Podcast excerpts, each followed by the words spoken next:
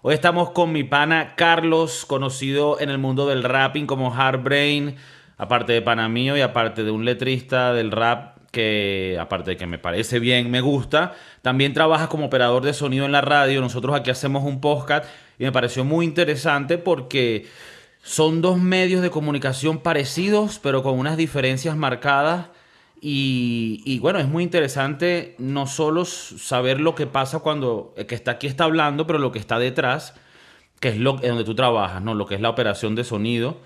Y, bueno, cuéntanos un poquito. Hay gente que tal vez escucha podcast, que escucha radio y no tiene ni la mínima idea de qué es lo que va atrás de todo eso, ¿no? Aparte de las dos personas que están ahí hablando, qué tiene que pasar por detrás para que esa vaina llegue a los oídos de las personas. Entonces, más o menos descríbenos un poquito qué es lo que tú haces para que puedas llevar estos programas al aire y, que suenen con calidad.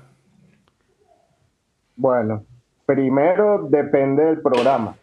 Por ejemplo, yo, yo hago donde trabajo en la radio, WTC Radio, 16 eh, programas hago. Cada programa tiene su, su forma, sus maneras y normalmente ellos me envían los sonidos y las canciones que quieren que suene dentro del programa, antes del programa, un día antes. Eso lo exigí yo para no llegar más temprano. O sea, para llegar justo, si el programa es a las 9, yo llego a las 8.50. Pero es porque yo antes hablo con los productores y les digo que me envíen los sonidos, de manera de ya tenerlos todos el día anterior preparados. Solo llegar, ahí vamos en vivo y play al darme todos esos sonidos, yo tengo que organizarlos y con el guion saber dónde voy a colocar cada sonido. Aparte de eso, que eso es solamente la parte de la música y los sonidos, efectos, cosas así. Está la parte de la producción como tal, que es el audio del programa como tal, que se graba, se transmite en vivo, pero donde yo trabajo es una radio online y por eso te digo que parecen los podcasts, porque nosotros, el programa, lo transformamos en formato digital y lo subimos a una página web, que es la página web de nuestra radio, y queda literal grabado como un podcast de audio, no de video, sino solo de audio, donde las personas, por ejemplo, se perdieron el programa de hoy a las 10 de la mañana, pueden escucharlo hoy a las 10 de la noche, porque ya es hora que están libres en su casa, tranquilos. Entonces, Carlos, rapidito, de las dos. y esto es algo que hacen... de la radio Disculpa, Carlos, ¿y esto es algo que hacen encima de la transmisión en vivo? O, el, eh, programa, o sea, o la radio es online totalmente. No, la radio es online totalmente, totalmente, por lo menos en este caso, en la que estoy trabajando ahora. Okay, Yo he trabajado en radio convencional en dos, ajá, antes de trabajar aquí. Solo que esta me resultó demasiado interesante por porque para allá va la radio. Al... Lo que pasa es que en Venezuela el problema del Internet también es muy, grande y eso ha atrasado mucho eso, pero hermano, en la calle, en otros países, todo el mundo va escuchando Spotify y escucha podcast. La gente, prácticamente creo que la gente escucha radio en el carro. Eso sí, en el carro pones la radio. Eso es lo que también he visto en podcast de la gente hablando de otros países de la radio, pues que la gente, por lo menos ustedes escuchan radio en el teléfono o algo así, de en su casa, ¿no es cierto? Cuando se montan en el carro, a veces tú pones la radio porque es lo que está ahí, es cierto. Bueno, en el caso de, en otros países, inclusive dentro de Latinoamérica, estoy seguro, como el Internet es mucho mejor, creo que se presta más para que la gente, en vez de usar radio, use podcast. Yo por lo menos uso, bueno, aquí no manejo, pero uso exclusivamente podcast. Y me parece interesante lo que dices porque, claro, está la parte tecnológica eh, de, la limitación del Internet, que de una manera hace que la radio todavía tenga un poco más relevancia en Venezuela. ¿Pensarías que, eso es verdad? Sí, total. Ok, entonces ustedes tienen esta radio online que transmiten en vivo online y después, todos los días puedes ver después las reproducciones anteriores si te lo perdiste en vivo. Sí, sí, porque queda alojado en la página web. Y no solamente donde yo trabajo, hay muchísimas radios en Venezuela y en el mundo que hacen eso. Pero en Venezuela hay, hay un detalle particular, que las radios se emigran del dial normal al internet por las condiciones y las restricciones que puso Conatel. Hasta el sol de hoy, en Venezuela, por lo menos el año pasado, el 2022, Conatel cerró 88 radios a nivel nacional. Imagínate, el año pasado. Y Conatel es el, para la gente que tal vez no sabe, Conatel es como la institución que regula eh, las radios, ¿no? Y otros eh, mecanismos de información, ¿no? Todo, la radio, la televisión, la prensa, la prensa digital, todo. Ok, todos los medios de comunicación del país, de todos los medios, de todas las, maneras.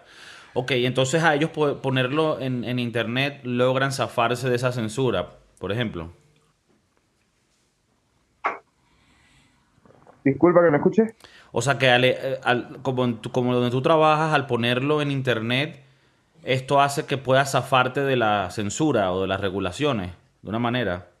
Claro, claro, porque no estás en el, en el dial que es el que controla el gobierno, el que controla Conatel, pues, o sea, tampoco es que tienes libertad absoluta, tampoco creas que ya te liberaste de todo. Sin embargo, los medios que cierran, que ya cierran por problemas con Conatel, eh, emigran a Internet y conservan una línea conservadora, no publicar nada del gobierno, tratar de, evadir toda la política, pero sobreviven en Internet. Eso pasa aquí con un medio muy famoso, que es el carabobeño. El carabobeño tuvo problemas con el gobierno y no te sé decir si fue por el mismo carabobeño o por los problemas del gobierno, pero ya ellos no circulan el periódico como tal, sino que están a, ahora están mm. online. Y les ha ido muy bien. Siguen atrayendo patrocinantes, siguen vendiéndose a través, a través de las redes sociales, se han promocionado muy bien y sobreviven. Y hasta el sol de hoy tú los ves por ahí cubriendo eventos. Y te quitas también el gasto de, de imprimir periódicos, que hasta esto, hasta eso se ha vuelto, estoy seguro, difícil en Venezuela. Y costoso. Sí, sí. Eso también es el problema del papel. Ese es otro problema que afectó a todos los, periódicos en Venezuela, las revistas también. Ya, el Carabobeño, gran institución. Yo jugué béisbol ahí de carajito. Eh, no conozco mucho su línea editorial, pero me comía rolo de cachitos y, calzones en la panadería de ahí, claro que sí. Eh, sí, sí. coño, qué específico, weón. Específico, coño, esas memorias que te quedan, las pocas, ¿no? De las neuronas que uno tiene ahí te quedan esas memorias, coño, bonitas del de eh, unas gorras que la tinta te quedaba en la, en la, en la cabeza. Más, más o menos de qué va el show en el que trabajas. Oye, pero es que como te digo, son 16. Ah, ya, ya, Cada uno tiene su... Claro, claro. Hay uno, la mayoría son de cultura y de entretenimiento, porque también hay que, no, sea, no queremos mucho nada que ver con política porque tampoco es nuestro target. Donde yo trabajo es un target empresarial, se puede decir, eh, industrial, institucional, comercial. Es una radio muy de business. Mm. Incluso ese es el eslogan. Music and business. Ya te iba a preguntar que si era más farandulero. Puro faranduleo, pura, mm. puro celebrity. No, sí, Sí, sí, tiene sus cosas. O sea, yo he tenido a, gente, por lo menos hace poco, me acuerdo mucho de Rumi Olivo, que yo no sabía quién era Rumi Olivo. Rumi Olivo es una cantante de música llanera famosísima aquí en Venezuela. Yo me sé mm. como cinco canciones de ella, pero no me sabía su nombre. Me dio mucha vergüenza porque yo, yo la veo ahí y la estaba entrevistando y yo la saludo muy, muy, muy pana la chama. Eh, bueno, no es chama, pero igualito demasiado pana. Y cuando me entero de quién es, ya después cuando está terminando la entrevista, yo, wow, qué increíble. Tuve esa mujer aquí, yo normal, sin saber nada. Y mm. así han pasado bastantes artistas, eh, incluso empresarios importantes de Venezuela, ex gobernadores, ex ministros, de todo tipo. Entonces, por eso es variado. No es que es solo farándula, ni solo política, ni tampoco solo cultura. Hace poco entrevistamos a Huáscar Barrada, que lamentándolo mucho no pudimos tener en la radio, pero o sea, yo me hubiera tomado mil fotos con ese señor, lo admiro muchísimo, no sé si lo conocen. Es el, flautista? Ajá, el flautista, él ha tocado con la Orquesta Sinfónica de Venezuela. Sí, ese bicho es un monstruo. Es un, un a nivel mundial. Sí, sí, bicho es un monstruo, un monstruo. Habla, dijiste ministros, gobernadores, hablando de eso, yo quería dar bienvenida a la gente al podcast de México, el podcast revolucionario con más sintonía en toda Latinoamérica, en toda Europa, en toda África, en toda Oceanía, en todos los mares. Los marineros escuchan el podcast, claro que sí. ¿Les gusta el Chef Maurice? Claro que sí. Hacen cositas mientras... Claro que sí, esa gente es rara. Estamos en Spotify, Napster, Pirate Bay, LimeWire, YouTube, iTunes. ¿Cuál otra, Chef Maurice? Lo venden los buhoneros en CD. Si estás en cola en, en Coño, qué arrecho sería si nos venden en, en como quemadito. Eso sería como el honor más arrecho. Yo creo. Y que Kiko, ¿sabes que están pasando el podcast con- por CD? sería de pinga, sería de pinga. Aunque es más fácil pirateártelo, lo tienen gratis en todas partes. Hablando de gobernadores, hablando de, de, de alcaldes, de, de- de este tipo de gente que has tenido ahí, te quería preguntar algo. Tú dijiste que la gente a veces tiene miedo de los micrófonos cuando estábamos en la preproducción antes de comenzar el show. ¿Esto quiere decir miedo a decir cosas o simplemente les aterra saber que ahora van a estar, eh, sabes, haciendo un broadcast a mucha gente? O sea, ¿qué, qué- quieres decir con esa frase? Claro, no, no sé, porque hay entrevistados que probablemente sí tengan que estar pendientes de lo que dicen, por lo menos en el aspecto legal, los abogados, los políticos y esas cosas, pero ellos, no sé por qué razón, a ellos sí les va bien, ellos saben expresarse, me imagino que es porque ellos ya tienen el don de la oratoria y todo esto, teniendo en cuenta su profesión, pero es con los programas de farándula que llevan a emprendedores, diseñadores de moda, actores que están empezando en el teatro, cosas así. Hermano, se quedan en blanco y yo les digo a todos, incluso una vez me tocó decirle a un cantante de música llanera, señor, usted canta frente a miles de personas, ¿cómo no va a saber que tiene que acercarse el micrófono para que se le escuche bien? Pues eso en la radio es ley, en cualquier radio del mundo. No importa el trípode, no importa el micrófono, ¿viste? Tú tienes que cumplir ciertos pro- protocolos para que el sonido quede perfecto ya que la radio tiene esa exigencia. Tienes que buscar la perfección en el sonido, porque a la hora de transmitir tú no sabes dónde te estás escuchando, en qué, o sea, en qué computadora, en qué sitio, en qué lugar. Nosotros sí tomamos esto mucho en cuenta. En la radio se toma mucho en cuenta eso.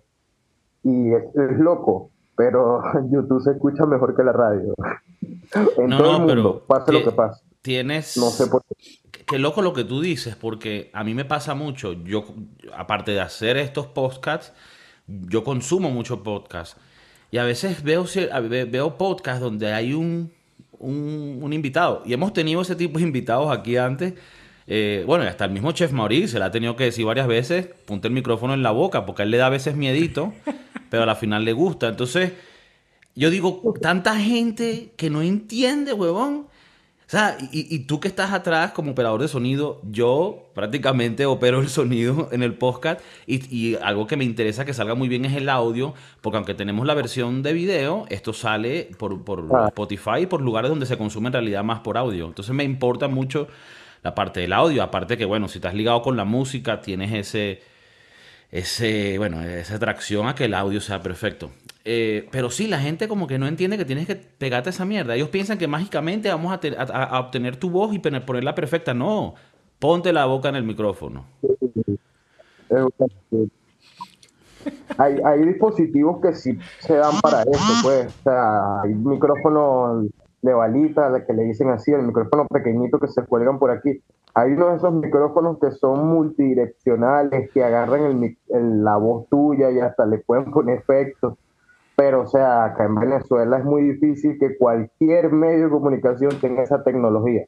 Probablemente en otros países sí, pero aquí en Venezuela, mira, yo que he estado en medios de comunicación de, de los más conocidos aquí en Venezuela, no por cuestiones de trabajo, sino por cuestiones de trabajo que he tenido que, de trabajo de la universidad, pues que tuve que ir a varios medios de comunicación importantes.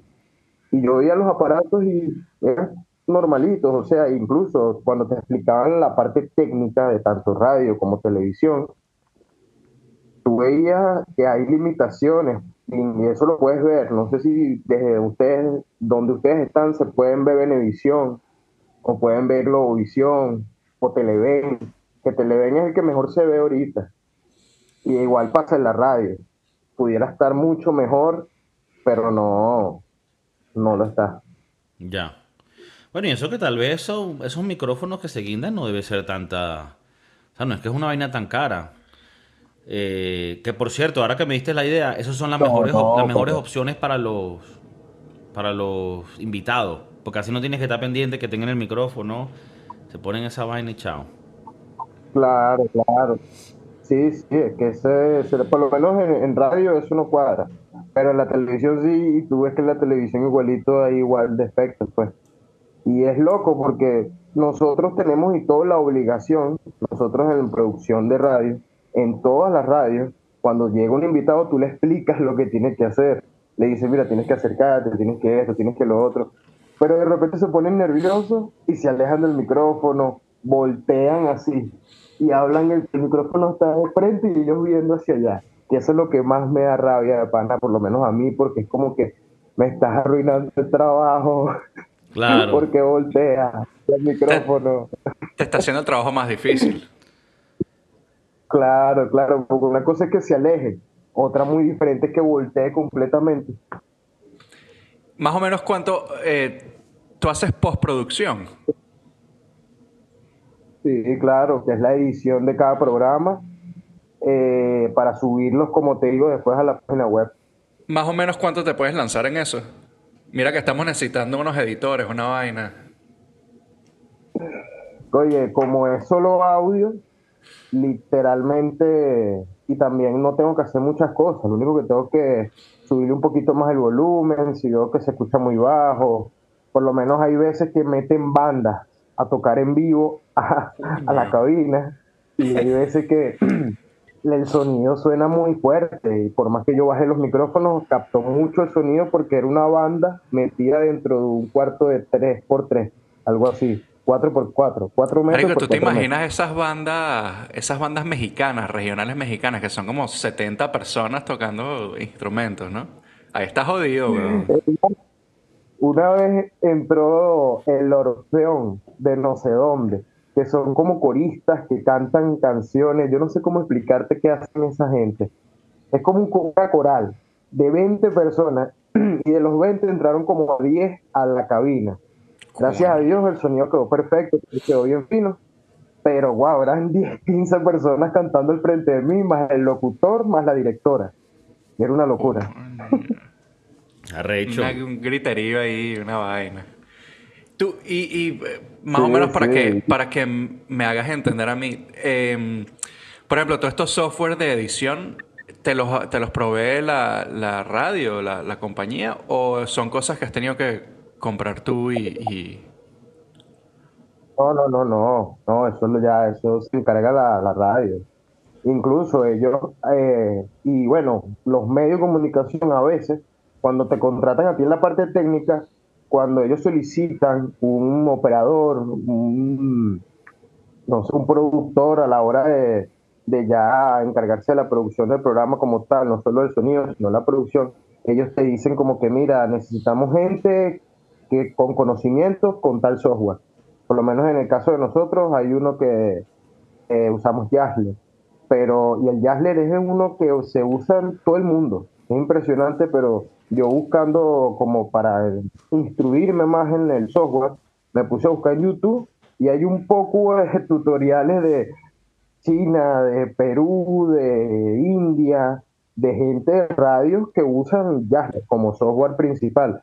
Yo trabajé también en FM Center en, aquí en Carabobo y ese usaba otro software que yo ni me acuerdo el nombre. Sé que eran tres letras, pero no me acuerdo el nombre. No me vas a poner a inventar pero era totalmente diferente, pero eso también, cuando yo entré me dijeron, mira, tienes que dominar esto a juro, a juro y incluso yo estuve trabajando en FM Center una semana sin paga, sin nada, porque yo simplemente estaba aprendiendo el software, cómo subir las canciones, cómo poner los efectos, como los micrófonos, como esto, como lo otro, las cortinas, todo. Y bueno, el software prácticamente te da todas las herramientas que están conectadas a los controles, a los aparatos los mezcladores, no sé cómo, cómo se les dirá.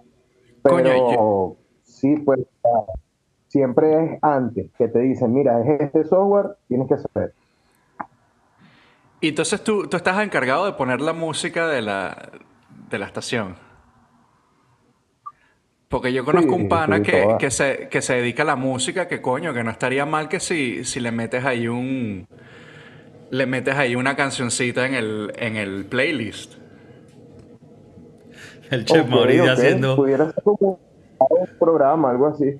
Porque las playlists de, de la radio también hay como, como decirte, hay leyes, por decirte. Porque bueno, pero, pero este es orgullo nacional, weón. Este, este carajo es orgullo nacional. Entonces, eh, lo puedes poner en la hora de...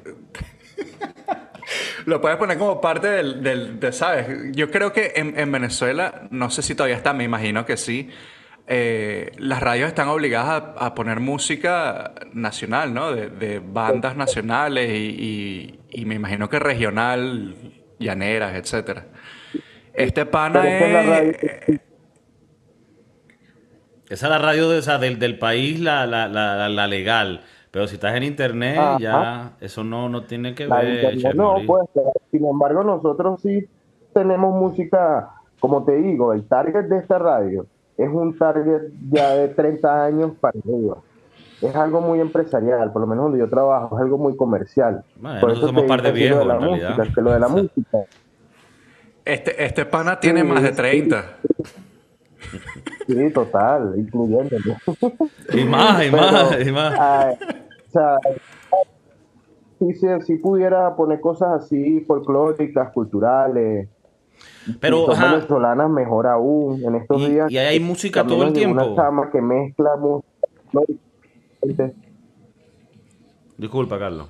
¿Ah? No, sigue, disculpa.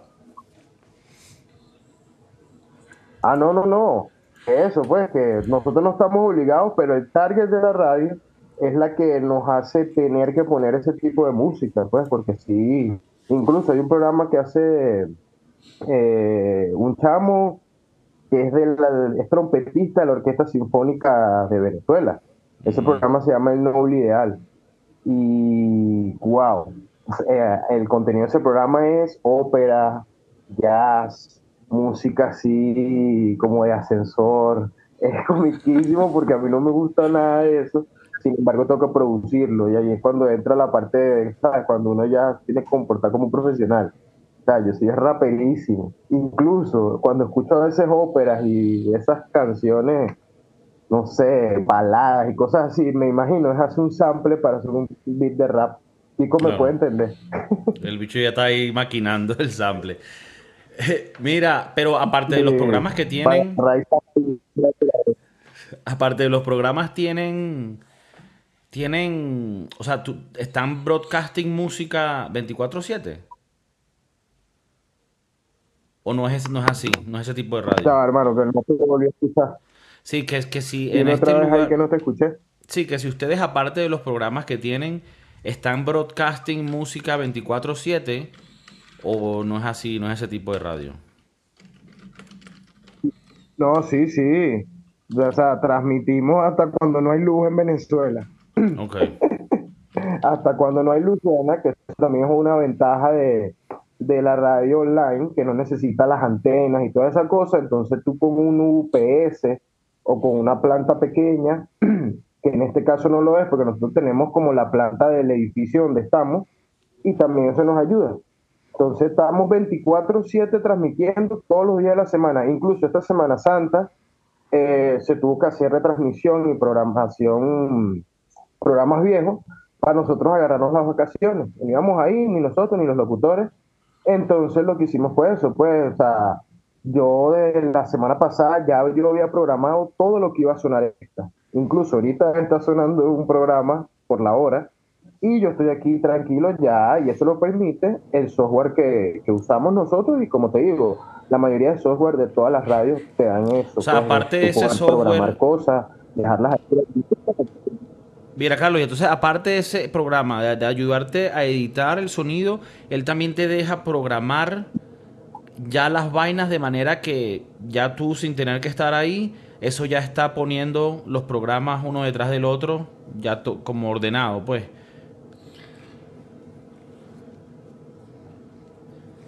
Sí, sí, sí, claro.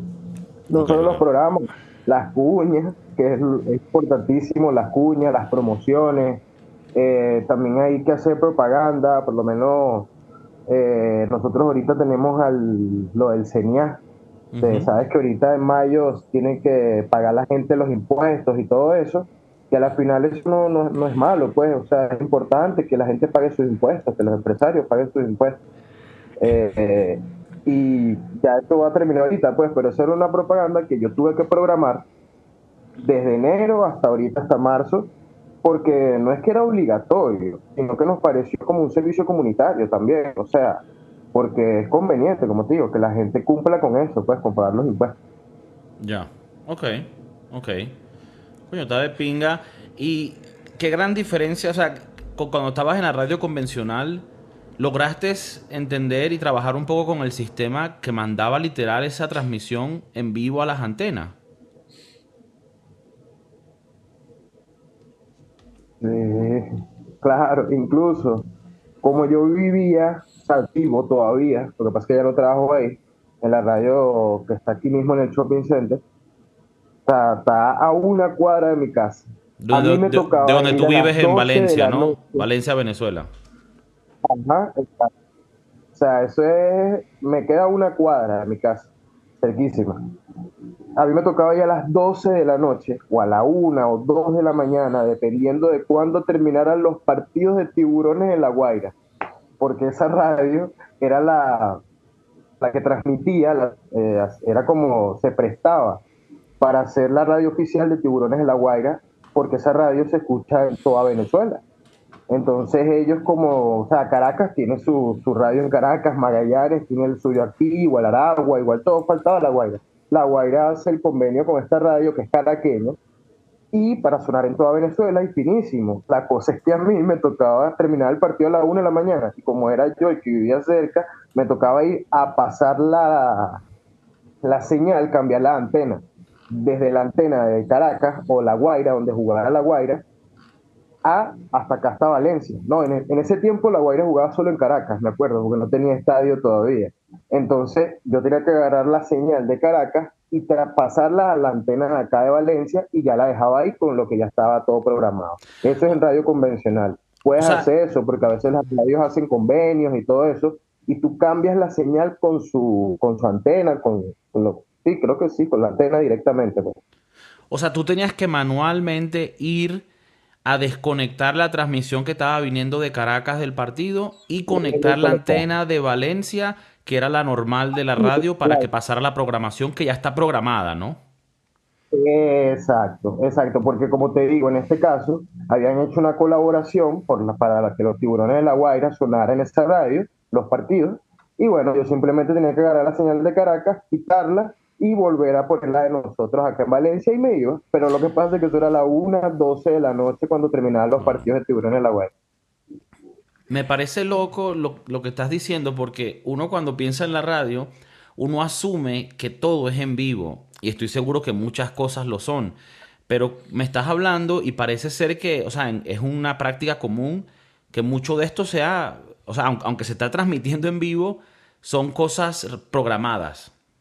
Hay mucho de eso. Claro, claro. No, sí, porque, o sea, no, no da el tiempo. O sea, como, como, yo creo que es algo de horario, porque como una empresa tiene que trabajar en el día. O sea, la gente en la noche debería estar en su casa, ¿no? Todo. Eh, yo creo que es por eso. Entonces, si es el programa. Y también por eso existe lo que creo que le dicen prime, prime time, que es el, el, el, horario donde más se vende o donde más se vende la publicidad, porque es donde más se ve la televisión en esos horarios, hermano, por lo menos en la radio, todo es en vivo, todo. O sea, tú no puedes desperdiciar ese espacio, ¿sabes? Es el espacio donde la gente más escucha radio que por lo menos en radio tradicionales en la mañana. Desde las 6, 6 de la mañana, sí, 6 de la mañana hasta las 10 de la mañana, todos los programas, radios online, radios tradicionales, tienen que ser en vivo, porque ahí es donde venden más publicidad, aprovechan, están en vivo, interactúan con la gente, bueno, como te digo, la gente está en la cola, llegando a su trabajo, está en su casa cocinando, llevando a los hijos al colegio. Entonces, por ahí la radio tradicional sí, hasta el sol de hoy es muy fuerte y te lo digo yo porque me monto en buses y hasta en los buses la gente está atenta con la radio. ok. Ok, o sea que, que, es una mezcla. Tienen los en vivos en el prime time y luego tienen cosas ya programadas que van a tener ahí listas para la noche, tal vez la madrugada, para que siga habiendo programación, pero que no tenga que tener a alguien en vivo. Todo. Creo, creo que él dijo que él dijo que tenía programado para esta Semana Santa eh, la toma de posesión de Chávez, algo así. Porque son. No. No. Está bien. Intenté, weón. Porque me dijiste que eran programas viejos, entonces tal vez es la toma de posesión. Para celebrar. como, como los programas donde yo trabajo, los de actualidad, sí me dijeron como que, mira, tiene que ser de la semana pasada.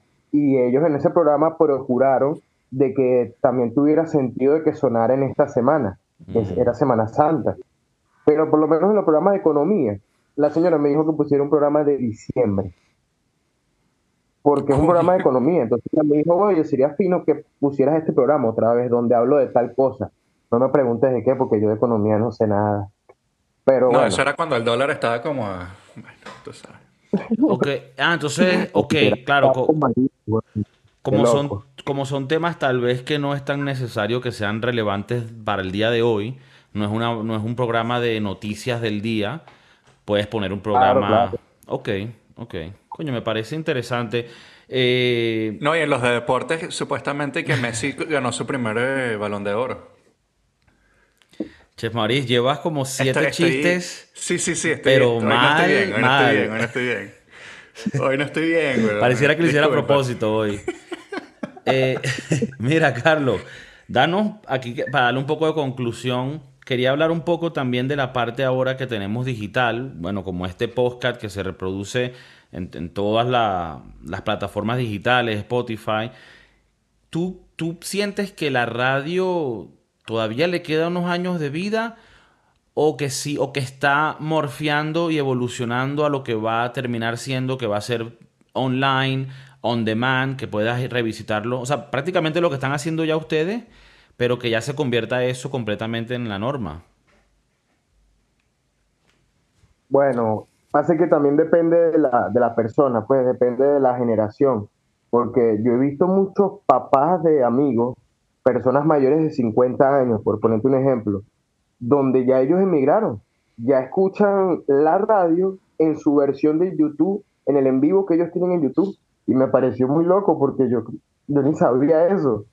Por lo menos RCR, Radio Caracas Radio, hasta salió, o sea, el gobierno la cerró. Y yo, wow, qué chimbo. Yo tenía entendido que ellos estaban sonando por su página web, pero no sabía que tenían un en vivo en YouTube. Hace poco me enteré por unos señores y los señores son fanáticos de toda la programación de esa radio y la escuchan por YouTube. Y yo me quedé como que, wow, qué impresionante, este señor mayor de 50 años. Así como he visto personas que no, que son netamente de que, mira, no, la radio es la radio y la radio es la radio porque ellos dicen que la gente en Internet miente mucho. Y, o sea, tienen como ese chip de que todo lo del Internet es mentira o puede que sea engaño y que los medios de comunicación tradicional no es que siempre te dicen la verdad, pero que simplemente, oye, como que ellos sí tienen chapa, pues tienen licencia, porque son un medio de comunicación como tal. ¿Sí me entienden? En cambio, tú ves a alguien en internet y puede ser cualquier persona que está diciendo cualquier cosa. Cambio, si ves por lo menos a César Miguel Rondón en la radio, tú tienes que, wow, mira, César Miguel Rondón, uno de los periodistas más famosos de Venezuela. A diferencia de ver a otra persona en, la, en YouTube o en el Internet. Pero están las dos y sin embargo yo siento que sí, que, que va para eso. Porque a pesar de que hay gente que todavía es medio retrógrada en eso, ah, se van a tener que dar cuenta que, que, van para esa, porque ya todos, hasta los más conocidos, ya están en el Internet, ya están ahí. Simplemente que hay gente que los prefiere escuchar en la radio. Ya. Bueno, y también que la parte del internet yo creo que no va a ser limitante porque para escuchar un podcast en audio no necesitas un internet muy rápido. Eh, no, si no, no, Si no tienes Spotify, tú puedes ir a kikocervantes.com, ahí está el podcast, directamente desde tu teléfono sin tener que meterte ninguna cuenta de nada. Solo con el internet soberano podrás ver el, el podcast revolucionario con más seguidores en toda Sudamérica, en África y estamos llegando ahorita a Oceanía. Chef Maurice, ¿tenías algunas otras preguntas antes de...? No, quería ver si, si Brasil todavía era campeón del 2002 en Corea-Japón. Mira, eh, no, no tengo preguntas. Me parece bastante interesante lo que tú haces. Eh, qué chévere tenerte y que nos expliques un poco de lo de la radio, porque yo, yo he ido a radios, o sea, he ido a cabinas de radio y, y no a hablar, no a trabajar, sino simplemente a ver, porque se supone que una parte de mi vida, en alguna, quise ser periodista, entonces no sé si quería, o no sabía si quería, quería irme por la televisión, por la radio, y entonces fui a la radio y me pareció que es bastante cool porque nunca muestras tu cara y puedes hablar, no mentira, puedes hablar mierdas, pero bueno eh, no te ven la cara y, no estás al frente de la televisión, donde creo que la mentalidad es diferente, porque, porque sientes que te están viendo, en la otra nada más te están escuchando, ¿no? Entonces, eh, me parece bastante interesante todo lo que nos estás contando de los tras cámaras. Y bueno, qué, qué cool que, que, tuviste aquí un tiempo para decirnos eh, que usabas vainas del 2002. Que supuestamente viene un, un paro petrolero ahorita, ¿no? Este sí es huevo. y que retransmite el golpe de Estado del 98. De tradicional. Ustedes no, no tienen el acceso a poder ver Venevisión o esos canales famosísimos aquí. No los han visto últimamente. O sea, los he visto por clips. Los he visto por clips porque dicen unas animaladas a veces. Hubo. Pero es que eso siempre ha sido así, weón siempre hablan estupideces. O sea, había un bicho que estaba hablando, eh, Vladimir, Vladimir Villegas, creo que se llama. Vladimir a la una. Y tenía a un chamo entrevistando, lo que hemos visto el clip aquí, es demasiado bueno, tal vez te lo, te lo puedo mostrar tal vez tras, tras cámara, donde el chamo está preguntando, o sea, están hablando de la, de la homosexualidad, porque el pana, bueno, es de la comunidad, se le celebra y, y sabroso. Pero entonces el chamo él está hablando como que no, mira, claro, yo soy esto y esto hay que normalizarlo. Y, Vladimir Villegas, queriendo ser buena vaina, le dice, no, claro, eso hay que, eso hay que normalizarlo, ¿sabes? Eh, pero bueno, son, son cosas diferentes como cuando los abuelos nuestros se cogían a las burras y vaina. Entonces, él pensando que está como simpatizando con el pana, le está comparando su homosexualidad a, querer cogerse una burra y diciéndole como que eso hay que normalizarlo, eso está bien, chamo, tú con tus vainas. Y de bola que quedó súper chipo porque más bien que retrógrada que esté comparando la homosexualidad con la bestialidad. Ya, ya eso es contenido, ya eso es culpa de los productores, pero yo te hablo de lo que es la, la parrilla de los medios de comunicación hoy en Venezuela, de, las, de los canales más importantes. Son novelas de literal de los años 90, de los 2000, como, como dice el chef, tal cual, tal cual, hermano. O sea, hasta los mismos actores y actrices que han participado en esas novelas, en sus redes sociales, yo he visto que dicen que sienten vergüenza porque ellos eran niños, por lo menos Lazo, a Lazo lo tienen, no, por Twitter horrible, porque están pasando las novelas de él del 2010, 2011, en el peinadito ese emo y todo el mundo chalequeando y Lazo como que te le ves, ya déjame. Mira, eh, están diciendo que van a sacar una nueva novela que se llama Mi Gorda Bella, así que pila ahí para que la vean. Así. No, capaz pongo ahorita Benevisión y esa es la propaganda. Estreno ahorita en diciembre. Qué arrecho, qué arrecho. ya de por sí cuando uno era carajito la programación era eh, de vieja, ¿no? Películas Cine millonario. Pura película de los 80. Sí, sí, sí. Yo creo que esa no, nunca no. va a cambiar hasta que Venezuela dé un salto hacia adelante, ¿no? Hacia, hacia como que cambiar todo su, su forma de ver las cosas. Yo creo que se quedó muy atrás. No, hubo un momento donde sí, donde sí. Yo me acuerdo que Venevisión pasaba las películas seis meses después de su estreno tampoco es que tanto, ¿viste? Benevisión llegó, mira, yo una vez estaba viendo Benevisión y yo vi a Michael Jackson en, en Sábado Sensacional. O sea, Michael Jackson. Eso pasó. hermano, los Backstreet Boys, cuando los Backstreet Boys era la cosa más conocida en el planeta Tierra. Lo que pasa es que, bueno, en Venezuela sí, para abajo totalmente y en caída absoluta. ¿Ustedes no se acuerdan del festival Terquivia? Eso era algo muy nacional. pero hermano, ¿Qué es eso que, qué es eso que suena? ¿Eso es el celular tuyo, Mauricio, no? No, amigo, no. Sí, sí, sí. Tuyo, Carlos, ¿qué es eso?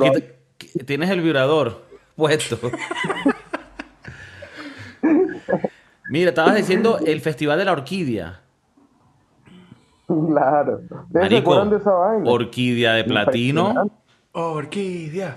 Orquídea de platino. Y creo que la más arre, a, Servando y Florentino siempre se le, sumaban otra. Orquídea de adamantium. Verga. ¿Qué? Tal cual. No, y cuando venían los artistas internacionales. Hace poco estaba viendo un video muy cómico que era Chayanne no, hombre, Chayanne casi que no le da a una persona, si las mujeres, que yo me voy con... Bueno, mira, cuando fue Michael Jackson, no le quedaba otra orquídea más arrecha. Le dieron cuatro carajitos de la Guaira, que él se llevó. Eso madre. no, pero él le compró unas casitas y todo. Pero, pero bueno. Orquídea humana, tome. Eh, ¿Sabes que Michael Jackson se, metía a sus vainas? Eh, ok, ok. Coño, súper interesante, creo que, queda para más temas, así que bueno, nada, eh, estás bienvenido aquí en esta casa, Carlito. Eh, Heartbrain, en el mundo del rapping, el rapper más rapper, ahora en la radio. Y nada, síguenos avisando de estos proyectos que tengas tú y, esperemos que, que, cada vez evolucione más tú y la radio venezolana llegar a otros países. Ahora que estamos los venezolanos regados en todo el mundo, como tú dices, ahora el señor escucha Radio Caracas por YouTube. Mi papá también, le escucha un cuñazo de vainas por YouTube que yo digo, verga, yo no sabía que tú sabías prender una computadora.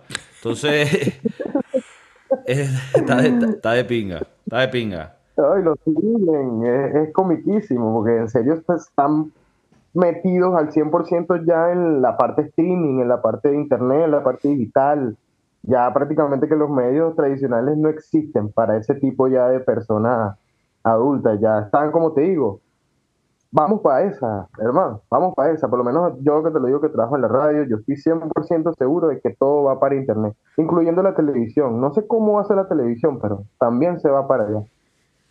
Sí, ya, ya, ya nadie va, va a estar esperando en la televisión convencional una vaina cuando tienen todo accesible de una vez. Bueno, Chef Maurice, eh, para la siguiente unos chistecitos mejores, pero, pero vas bien. Eh, con los invitados siempre te, comportas como debe. Y nada, un gran abrazo, Carlos. Gracias por, unirte con nosotros hoy. Y nada, eh, que te siga yendo bien. Y Chef Maurice, ya sabes, los chistecitos. Está bien. Saludo a todos. Pues. Saludo al Chef Maurice. Saludo, hermano Kiko. placer, un gusto y algún día si vuelves para acá, hermano, bienvenido. Una rumba seria nos tiramos.